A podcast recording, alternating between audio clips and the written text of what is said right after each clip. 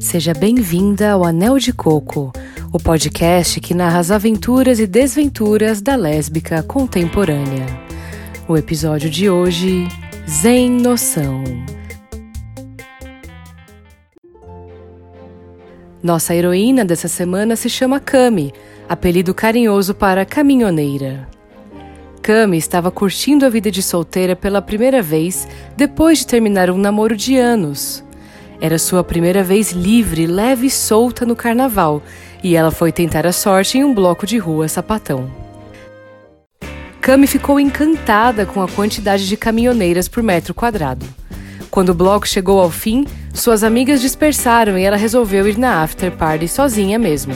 Afinal, não tinha beijado ninguém e não queria ficar no zero a zero. Era o último dia de carnaval, então aquela saída tinha que valer a pena. Cami conseguiu recrutar uma amiga para acompanhá-la na aventura e as duas entraram na balada. Era o paraíso sáfico. Mulheres de todos os tipos, estilos e tamanhos andavam seminuas no ambiente livre de homens.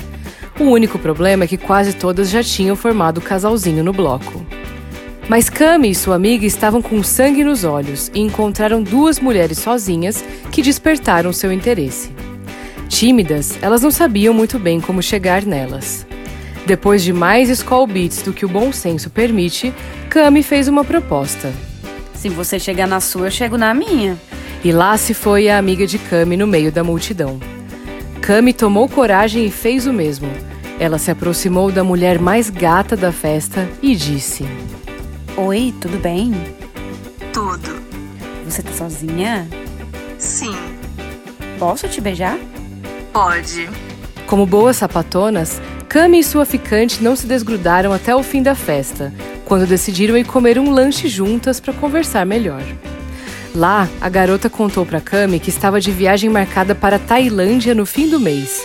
Ela ia refletir sobre a vida, meditar e tudo mais. Por esse e outros motivos, vamos chamá-la de Zen Noção. Cami decidiu aproveitar ao máximo as semanas que tinha antes da viagem da Zen Noção.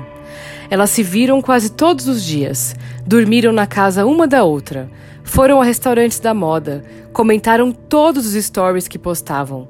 Relacionamento sapatão é contado em anos de cachorro, então as três semanas que elas passaram juntas foram como meses de namoro. Exceto pelo fato de que ninguém oficializou nada. Finalmente chegou o grande dia da separação. Cami se despediu da ficante como uma esposa que vê o marido indo para a guerra, na esperança de que ela voltaria para que oficializassem o namoro. Para respeitar o momento contemplativo da Zen Noção, Cami decidiu não mandar mensagem durante a sua viagem. Porém, para sua surpresa, Zen Noção apareceu no WhatsApp assim que chegou na Tailândia. E todo dia tinha mensagem nova. Piadas, nudes, paqueras. Parecia que a Zen Noção também não conseguia ficar longe da ficante. Cami esperou ansiosamente pelas quatro semanas de viagem da sua prometida. Zen Noção voltou para o Brasil na véspera do aniversário de Cami. Cami ficou animada com a coincidência, afinal queria passar a data com aquela que tinha tudo para ser a sua nova namorada. Elas marcaram de se encontrar para um estranho café da manhã às nove da noite. Afinal, Zen Noção ainda estava sofrendo do perrengue mais chique de todos, jet lag. Cami se arrumou toda e foi feliz da vida encontrar a prometida. Ela estava numa fase maravilhosa: casa nova, promoção no trabalho e agora ia começar um relacionamento.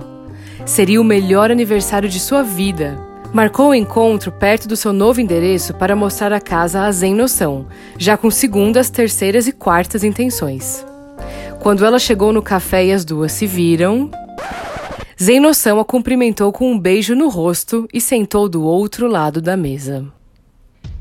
Como ela ainda estava se recuperando de uma longa viagem, Cami deu um desconto e perguntou tudo sobre as férias.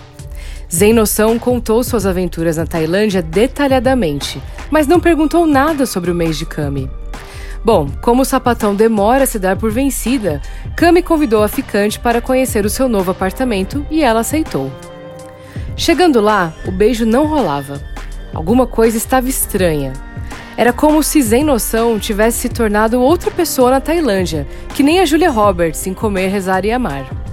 Quando deu 11h55 da noite, faltando 5 minutos para o aniversário de Cami, Zen Noção levantou rapidinho e disse: Desculpa, preciso ir.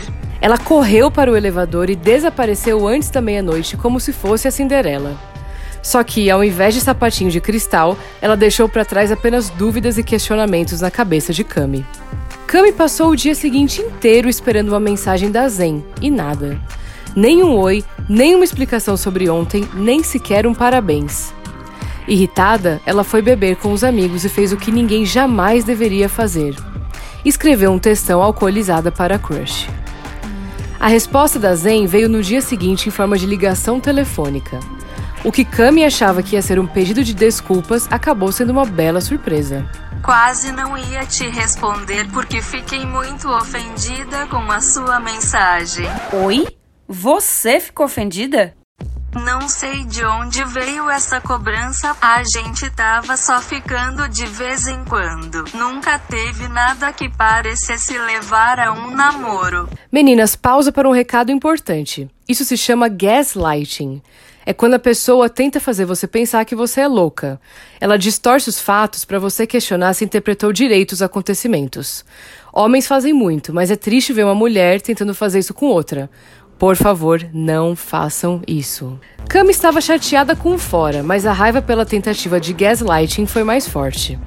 Eu sei muito bem o que a gente viveu. Não inventei na minha cabeça todas as mensagens que você mandou na viagem e os encontros antes de você ir. Tudo indicava que você queria mais. Zen Noção não esperava ser contrariada e perdeu a pose. Ela não sabia muito bem o que dizer. Por fim, se despediu com a frase mais batida do mundo. Eu gostei muito de te conhecer, mas realmente não era o momento de namorar. Você é muito legal e merece alguém que vai te fazer feliz.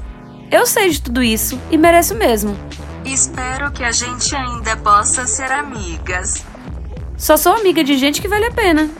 E Kami bloqueou Zen Noção em todas as redes sociais.